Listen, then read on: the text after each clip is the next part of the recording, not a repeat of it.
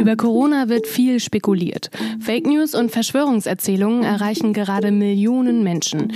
Ihre einfachen Erklärungen funktionieren darüber, einen Sündenbock zu benennen und das ebnet dann den Weg in antisemitische und rassistische Weltbilder. Deshalb wollen wir heute in dieser Podcast-Folge darüber sprechen, was wir dagegen tun können.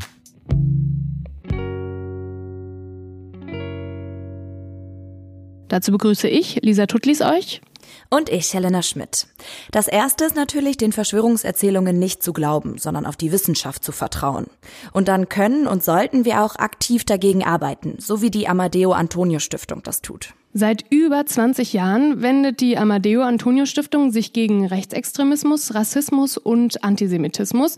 Wir sprechen heute mit Nikolas Lelle, der bei der Stiftung die Aktionswochen gegen Antisemitismus leitet. Hallo Nikolas. Hallo, schönen guten Tag.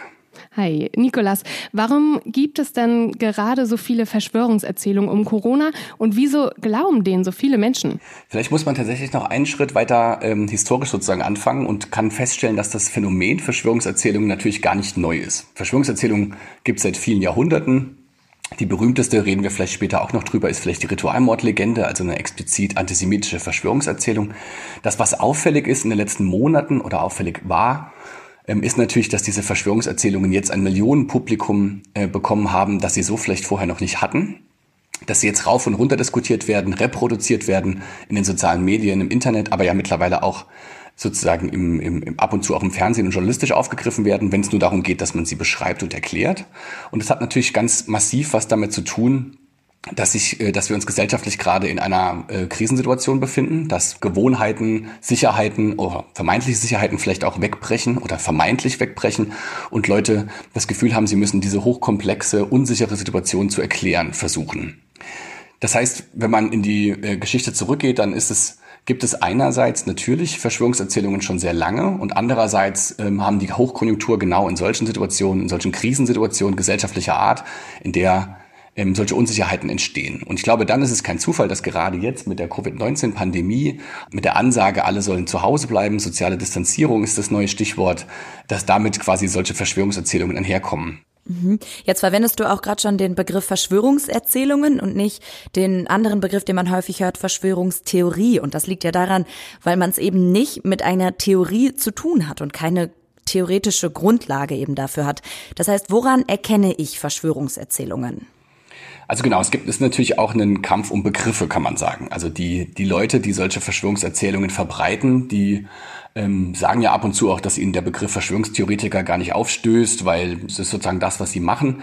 Ähm, mittlerweile hat sich eingebürgert, das macht nicht ich alleine, das macht auch die Forschung mittlerweile, äh, gar nicht mehr von Verschwörungstheorien zu reden, um gar nicht so zu tun, als seien das einfach nur alternative Theorien, die auf anderen Prämissen beruhen, sondern das sind halt Erzählungen oder Mythen oder Ideologien, die ja tatsächlich mit einer wissenschaftlichen Theorie eigentlich nichts zu tun haben. Also ein Unterschied zum Beispiel ist, dass die Prämisse gewissermaßen, die Grundvoraussetzung, die Grundannahme ist, dass es eine Verschwörung gibt. Und dann wird die gesamte ähm, Weltgeschichte oder Welterzählung, das, was die Art, wie auf die Welt geschaut wird, wird danach sozusagen abgebildet. Das heißt, dieser Fakt, dass es eine große Verschwörung gibt, der kann gar nicht hinterfragt werden in der Theorie. Daran sieht man schon, dass es anders funktioniert, als ähm, sonstige wissenschaftliche Theorien gewissermaßen funktionieren. Klar, wie erkennt man die jetzt? Das ist natürlich auch gar nicht so einfach ähm, gegebenenfalls Verschwörungstheorien oder, also ich rede immer von Verschwörungserzählungen oder Verschwörungsmythen, die kommen ja auch selber mit der Geste von Evidenz daher, sind oft hochkomplex. Also man macht es ähm, so einfach, wenn man sagt, das ist der Versuch, eine einfache Erklärung für komplexe Zusammenhänge zu finden. Wenn man sich diese Verschwörungserzählungen anguckt, dann sind die ja durchaus vielschichtig, haben viele, viele verschiedene kleine Wendungen und sind hochkomplexe Erzählungen. Aber was sie natürlich machen, ist einerseits ähm, manichäisches Weltbild verbreiten. Also sprich, es kann eindeutig unterschieden werden zwischen Gut und Böse. Das ist, ähm, ist immer so sozusagen. Und die, die Verschwörungstheoretiker sind quasi auf der guten Seite. Die haben verstanden, wie die Welt eigentlich sich dreht und wissen auch, wer die Bösen sein können. Danach kann man zum Beispiel immer schon mal ganz gut entscheiden, ob das eine Verschwörungserzählung ist oder nicht. Du hast jetzt auch nochmal gesagt, ähm, dass es Verschwörungserzählungen und Verschwörungsmythen gibt. Ich wollte jetzt einfach nur nochmal nachfragen, gibt es da auch nochmal eine, eine Differenzierung? Also wann verwendet man den Erzählungsbegriff und wann den Mythenbegriff? Also am Ende äh, ist das natürlich auch eine Definitionsfrage, aber ein Bestseller der letzten Monate von Pia Lamberti und Katharina Nokun, dieses Buch Fake Facts, äh, habt ihr vielleicht auch schon mal in der Hand gehabt, mhm. ähm, die unterscheiden das sehr eindeutig und sagen, Verschwörungsmythos ist eigentlich die große übergreifende Erzählung, also zum Beispiel die jüdische Weltverschwörung. Und die Verschwörungserzählung sind dann quasi die kleinen Geschichten, die man aufgrund dieses Mythos erzählt. So würden die das unterscheiden. Und du hast jetzt vorhin schon mal ähm, angedeutet, dass wir da jetzt auch noch mal natürlich in die Geschichte blicken. Kannst du ähm, uns klar machen, was strukturell das Antisemitische an diesen Verschwörungserzählungen ist? Genau, also Antisemitismus und äh, Verschwörungsmythen sozusagen haben ein doppeltes Verhältnis. Man könnte sagen, die stehen in einem systematischen und in einem historischen Zusammenhang. Historisch heißt sowas wie, der Antisemitismus ist quasi immer schon eine einzige Verschwörungserzählung. Also die, der Antisemitismus beruht auf der Annahme, dass es sowas gibt wie die jüdische Weltverschwörung, sowas gibt wie ähm, sinistre, ähm, eine sinistre Gruppe von Jüdinnen und Juden, die versuchen, die Welt zu beherrschen oder das bereits tun. Ähm, und daraus bezieht der Antisemitismus auch historisch ganz oft seine politische Wirkmächtigkeit. Also auch im Nationalsozialismus spielt diese Vorstellung eine ganz, ganz extreme Rolle.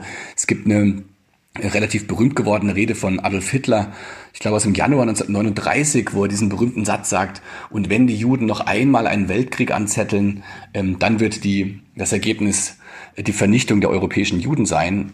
Nachhinein liest man das gewissermaßen als Ankündigung dessen, was später der Holocaust oder die Shoah ist. Aber was da drin steckt, glaube ich, was man da drin sieht, ist diese, diese Wahnvorstellung der jüdischen Weltverschwörung, die der Antisemitismus braucht. Die Juden würden, und das ist eine Verschwörungserzählung, die Juden würden die Welt beherrschen und versuchen da die Weltgeschichte zu lenken. Das ist gewissermaßen der historische Konnex. Und es gibt natürlich auch einen systematischen Verschwörungserzählungen, die ähneln in ihrer Struktur dem, was der Antisemitismus immer behauptet.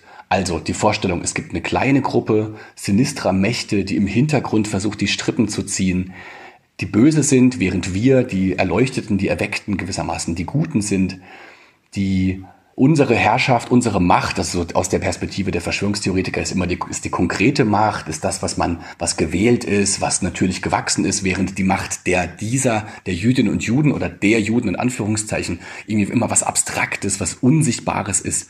Ähm, und ich glaube, diese Struktur der Verschwörungserzählungen, die ist strukturell antisemitisch, auch dann, wenn in der Erzählung selbst es gar nicht um Jüdinnen und Juden geht. Du sagst es gerade schon, es geht selbst gar nicht mehr direkt um Juden und Jüdinnen, weil sich ja auch wegen dieser Geschichte, die du darstellst, ähm, das ja tabuisiert ist, sich ganz klar und offensichtlich antisemitisch zu äußern. Wie wird das denn auch umgangen? Also gibt es da Codes, die stattdessen benutzt werden oder wie, wie wird mir das sichtbar? Genau, das ist definitiv der Fall. Es gibt irgendwie so eine Art Tabuisierung des Antisemitismus nach 1945. Das würde ich aber auch gar nicht so groß hängen. Also in der Forschung gibt es mittlerweile auch Stimmen, die sagen, naja, ganz so, ähm, das ist auch so ein bisschen so eine Schutzbehauptung der deutschen Aufarbeitungsgeschichte gewissermaßen, weil der Antisemitismus tatsächlich ja nicht verschwindet nach 1945.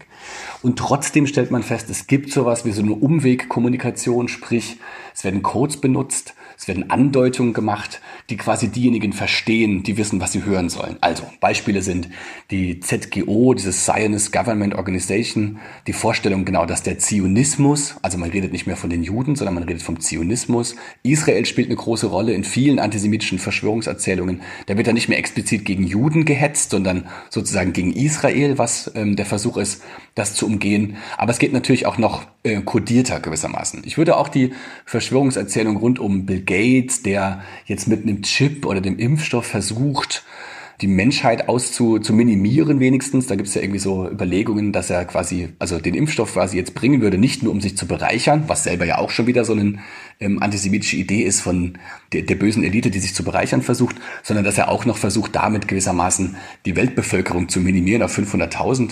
Ich würde sagen, das ist selbst auch strukturell antisemitisch. Ähm, das, ist tatsächlich auch von der Direktorin des ähm, Zentrum für Antisemitismusforschung bei einem Spiegelartikel so ausgeführt worden.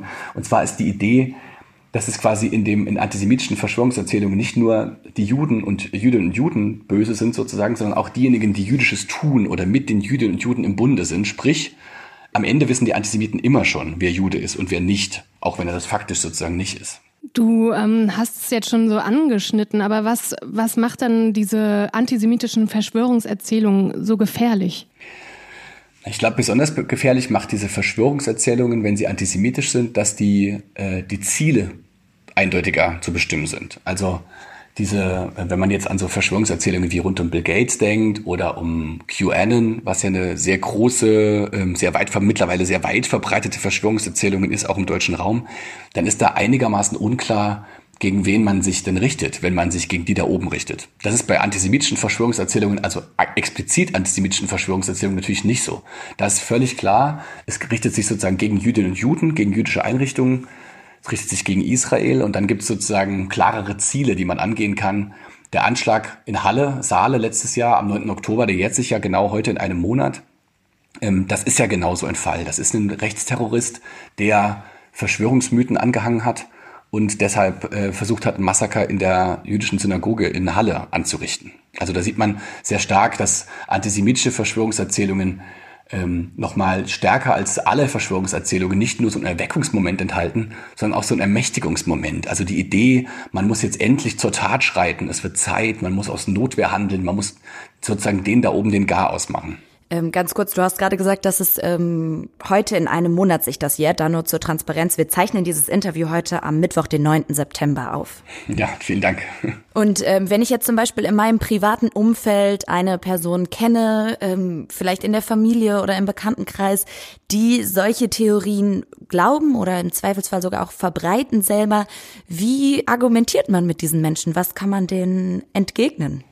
Ja, das ist natürlich die große Frage, die ja faktisch auch ähm, in dem letzten halben Jahr diese Gesellschaft umgetrieben hat wie nie zuvor. Also es gibt ja Leute, die schon viele, viele Jahre zu Verschwörungsmythen arbeiten. Katharina Nokun und Pierre Lamberti, die ich eben schon genannt habe, schrieben dieses Buch ja nicht im Februar, sondern die sind da ja schon ein paar Jahre dran. Aber jetzt natürlich äh, brennt das nochmal ganz neu unter den Nägeln und alle haben sich gefragt, was mache ich, wenn ich aus dem Bekannten oder aus dem Familienkreis auch vielleicht WhatsApp-Nachrichten bekomme. Also mittlerweile sind es ja auch solche Sachen mit Verschwörungserzählungen, wie gehe ich damit um? Ich glaube, das Erste ist, dass man sich klar machen muss, in was für einem Gesprächskontext ist man. Man wird, das sagt die, sagen Forscherinnen auch immer wieder, man erreicht Leute am besten, wenn sie einem nahestehen. Also im äh, engen Familienkreis oder im engen Freundinnenkreis oder so hat man vielleicht die Chance, beim einen oder anderen oder der anderen ähm, noch Zweifel zu sehen. Dann ist genau das ist die Idee, was man macht. Man versucht, Zweifel zu sehen. Man versucht, diese Erzählung sozusagen aufzunehmen, Nachfragen zu stellen, sie auf ihre Prämissen abzuklopfen. Also was wird hier eigentlich angenommen? Wer hat sie eigentlich verbreitet? Wie kam denn diese Verschwörung bei dir an? Und was ich glaube auch immer ein ganz guter Weg ist, versuchen zu reflektieren, was diese Erzählung eigentlich mit den Personen macht. Weil Verschwörungsgläubige ja auf eine Art äh, auch emotional verknüpft sind mit dieser Erzählung, die vielleicht über so eine reine ähm, Theorie hinausgeht. Das sind sozusagen Versuche, wie man, wie man da äh, versuchen kann, Einspruch zu erheben, Zweifel zu sehen und so ein bisschen die Leute davon abzubringen von diesem Weg. Völlig klar muss aber auch sein, Menschen, die, ein, also, die einen verfestigten Glauben an Verschwörungsideologien haben, die wird man so leicht nicht überzeugen. Ähm, ich weiß nicht, wer die Theorien rund um 9-11 kannte, also den, also das ist ja jetzt auch schon 20 Jahre her, aber da war das ja durchaus auch interessant, wenn da Zweifel gesät worden sind, dann gab es sofort eine neue Erzählung und eine neue Erklärung, warum dieser Zweifel jetzt trotzdem nicht stimmt. Und das ähm, sinnbildlich steht das für diese Verschwörungserzählungen. Die sind hochkomplex und die finden am Ende immer noch mal ein Schlupfloch. Sprich, man kommt den argumentativ vielleicht gar nicht zu Rande. Das heißt, wenn man sich darauf einlässt, mit Verschwörungsgläubigen zu diskutieren, vielleicht sogar sie überzeugen will, muss man sich klar sein, es kann gut sein, dass es nicht klappt. Das heißt, erstens, man muss auch immer auf sich selbst achten, also auch Selbstschutz. Man kann das eine Weile probieren und dann ist aber auch ein guter Punkt, wieder auszusteigen. Wenn das nicht klappt, dann lieber aussteigen sozusagen, bevor man sich selbst nicht mehr schützen kann. Das ist das eine. Genau. Und das zweite ist nochmal zurückzukommen auf die, äh, auf die Gesprächssituation. Man ist ja gar nicht in so vielen Fällen vielleicht in einem Dialog mit diesem Verschwörungs- oder dieser Verschwörungsgläubigen, sondern im oft ist es ja so, dass noch weitere Personen im Raum sind, vielleicht im virtuellen Raum. Also gerade dann, wenn man im Internet diskutiert und Internet, das Internet ist ja der Ort, an dem diese Verschwörungs- Erzählungen besonders großes Publikum finden und besonders häufig anzutreffen sind. Gerade da muss man sich klar machen, dass man nicht alleine nur mit dieser einen Person diskutiert, sondern es Zuhörerinnen gibt. Und dafür glaube ich, ist es, das ist gut, sich das immer wieder klar zu machen. Für die anderen ist es wichtig, dass es in diesem Raum jemanden gibt, der Gegenargumente bringt, Gegenrede stellt, der Sachen in Frage stellt, der vielleicht weitere Quellen nennt, also Quellen, ähm, die darüber aufklären, dass das Fake News sind, Fake Facts sind, die da beschrieben worden sind Sprich, man ist nicht immer in einem Dialog und oft geht es tatsächlich auch darum, dass man dem Gegenüber ähm, mit einer Gegenrede begegnet, damit die Zuhörerinnen auch noch andere Positionen bekommen und eben nicht den, ähm, denjenigen verfallen, die solche Verschwörungserzählungen propagieren. Mhm. Das finde ich auch einen ganz wichtigen Punkt, da auch bei sich selber zu schauen, wo ist meine Grenze und wie weit kann ich mich da auf diese Gespräche einlassen. Jetzt hast du gerade gesagt, dass es ja irgendwie leichter ist, wenn man mit der Person schon bekannt ist und irgendwie in diesem persönlichen Austausch ist, als eben im Netz zu reagieren. Aber wahrscheinlich, hast du ja auch gerade gesagt, begegnet einem das eher viel mehr im Netz. Hast du da konkrete Tipps? was man tun kann, wenn, wenn man solche Posts sieht, vielleicht von Personen, die man auch gar nicht kennt, aber trotzdem da Gegenrede machen möchte. Was, was kann man da tun? Was, was kann man auch konkret vielleicht sagen? Ich glaube, das Allereinfachste tatsächlich und das Niedrigschwelligste ist, dass man diejenigen unterstützt, die das schon tun. Es gibt ja nicht nur haufenweise Verschwörungserzählungen da draußen, sondern es gibt ja einfach auch massiv viel Gegenrede und es gibt ja viele Einzelpersonen, aber auch Organisationen, Institutionen, die das immer wieder aufzeigen, was das für Leute sind, die diese Sachen verbreiten. Und es reicht manchmal schon einfach nur, dann sozusagen auf ein Like, also auf Gefällt mir zu drücken oder diese Inhalte zu verbreiten, die so Gegenrede darstellen. Das ist vielleicht das niedrigschwelligste und ist aber was, was auf jeden Fall schon mal ähm, hilft, dass diese Verschwörungserzählungen eben nicht alleine dastehen. Das zweite ist, ich würde genau bei solchen Organisationen, und da ist die Amadeo Antonio Stiftung, glaube ich, auch einfach eine gute Adresse, wenn es einen interessiert, einfach mal nachschauen, was gibt es da schon an Broschüren, was gibt es an Webseiten, was gab es an Interviews und Artikeln. Das ist ja der, vielleicht noch eine zweitniedrigschwelligere sozusagen Format, dass man Inhalte von anderen als Gegenrede benutzt weiter verbreitet, drunter postet, klar macht, das stimmt nicht, das wurde hier schon nachgewiesen. Und das Dritte, und das ist ja vielleicht auch das Komplizierteste und vielleicht auch das, weil es einem so persönlich nahe geht, ist ja, dass man, dass man selbst Position bezieht, selbst sagt, warum man glaubt, dass das nicht stimmt.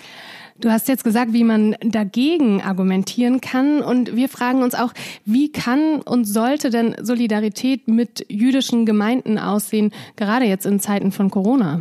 Ja, extrem gute Frage. Ich meine, faktisch ist es, vielleicht ist der, der äh, Anschlagstag in Halle ja ein gutes äh, Paradebeispiel dafür, ähm, an dem man das so exerzieren kann. Also Solidarität mit Juden und Juden muss auf jeden Fall bedeuten, dass man Juden und Juden zuhört in dem, was sie erleben, in den Bedürfnissen oder äh, auch in der, in der, Einschät in der Lage der Einschätzung, ähm, die sie abgeben. Also sprich, wie fühlen sich Jüdinnen und Juden eigentlich in diesem Land mittlerweile? Was macht das mit denen, wenn am 29.08. da in Berlin über 30.000 Personen auf die Straße gehen und quasi die komplette Armada des Rechtsradikalismus mit dabei ist und es stört keinen? Dann kann man ja, selbst wenn man sich darauf einlässt, zu sagen, das waren nicht alles Nazis, das ist extrem verängstigend, glaube ich, für solche, äh, nicht nur für den Juden, auch für BPOC, ähm, ist es extrem verängstigend, wenn solche Demonstrationen unwidersprochen, ohne große Gegendemonstrationen sozusagen stattfinden. Das heißt, Solidarität mit Jüdinnen und Juden, glaube ich, muss zuallererst heißen, dass man versucht, äh, zuzuhören, Jüdinnen und Juden zuzuhören, jüdischen Gemeindenvorsitzenden zuzuhören, ähm, die zu unterstützen, indem in ihren Belangen, also sprich, äh, zum Beispiel in Fragen nach Sicherheit. Das ist das aller, aller einfachste sozusagen, was der deutsche Staat ja machen kann, ist, jüdische Einrichtungen besser zu schützen. Das hat in Halle schon nicht, nicht gut funktioniert. Ähm, das hat in Graz, also in Österreich, gab es ja vor zwei Wochen auch äh, drei antisemitische Übergriffe innerhalb einer Woche. Da hat es auch nicht gut funktioniert. Also da ist definitiv noch Nachholbedarf. Das finde ich sind ähm, sehr gute Tipps oder Hinweise, die du uns damit gibst. Wie kann man denn noch euch als Amadeo Antonio Stiftung und dich bei deiner Arbeit unterstützen? Ich glaube, das, was, auf, was jetzt erstmal hilft in der Bekämpfung des Antisemitismus, ist tatsächlich sich zu organisieren, Sachen zu veranstalten an den jeweiligen Orten, an denen man wohnt. Das heißt, Diskussionsveranstaltungen, Vorträge zu halten, äh, das sichtbar zu machen, wenn man antisemitische Übergriffe mitbekommt, ähm, den, den Betroffenen beizustehen, ähm, laute gegenzureden, aber auch die Sachen zu melden. Es gibt ja mittlerweile mit RIAS eine Meldestelle, ähm, die bundesweit antisemitische Übergriffe verzeichnen, um überhaupt mal sichtbar zu machen, wie viel Antisemitismus eigentlich virulent ist in unserer Gesellschaft. Die Amadeo Antonio Stiftung, glaube ich, kann man zum Beispiel mein Projekt, in dem, ihr habt es ja am Anfang gesagt, die Bildungs- und Aktionswochen gegen Antisemitismus, unterstützt man zum Beispiel, indem man mit uns Kooperationsveranstaltungen macht. Wir machen immer zwischen dem 9. Oktober und dem 9. November eine große Veranstaltungsreihe mit Vorträgen, Workshops zu Themen rund um Antisemitismus. Dieses Jahr hat das auch was natürlich mit dem, Anschlags, mit, mit dem Anschlag in Halle zu tun und hat auch was zu tun mit ähm, den Corona-Verschwörungsmythen. Da kann man uns ansprechen, kann fragen, ob man da gemeinsam Veranstaltungen machen kann. Da kann man auf jeden Fall helfen. Natürlich ist die Amadeo Antonio Stiftung auch auf Spenden angewiesen, wie viele andere Organisationen auch. Die gehen gar nicht immer nur in die Amadeo Antonio Stiftung direkt, sondern werden oft auch weitergegeben. Es gibt einen Opferfonds, solche Sachen, die dann Unterstützung auch erfahren können über unsere Stiftung. Vielen, vielen Dank, Nikolas, für die Tipps und Hinweise und auch ja, die wichtige Arbeit, die ihr da bei der Amadeo Antonio Stiftung macht. Dankeschön für das Interview. Vielen Dank. Alle Infos und Links und auch alles, worüber du jetzt gesprochen hast, wo man sich zum Beispiel informieren kann, die packen wir euch wie immer in die Show Notes dieser Podcast-Folge. Und wenn ihr Anregungen für uns habt, interessante Projekte kennt, Menschen, mit denen wir hier zum Beispiel mal reden sollten, dann schreibt uns doch gerne eine Mail an solidaripod.gmail.com oder einfach eine Nachricht auf Instagram. Und falls ihr uns und damit auch alle hier vorgestellten Projekte und Initiativen unterstützen wollt, dann abonniert doch gerne unseren Podcast auf Spotify, Deezer und Apple Podcasts und lasst uns gerne eine Bewertung da. Und wenn ihr es noch nicht tut, dann folgt uns gern auf Instagram. Wir hören uns dann hier in der nächsten Folge. Macht's gut, bis bald. Tschüss. Tschüss und vielen Dank nochmal.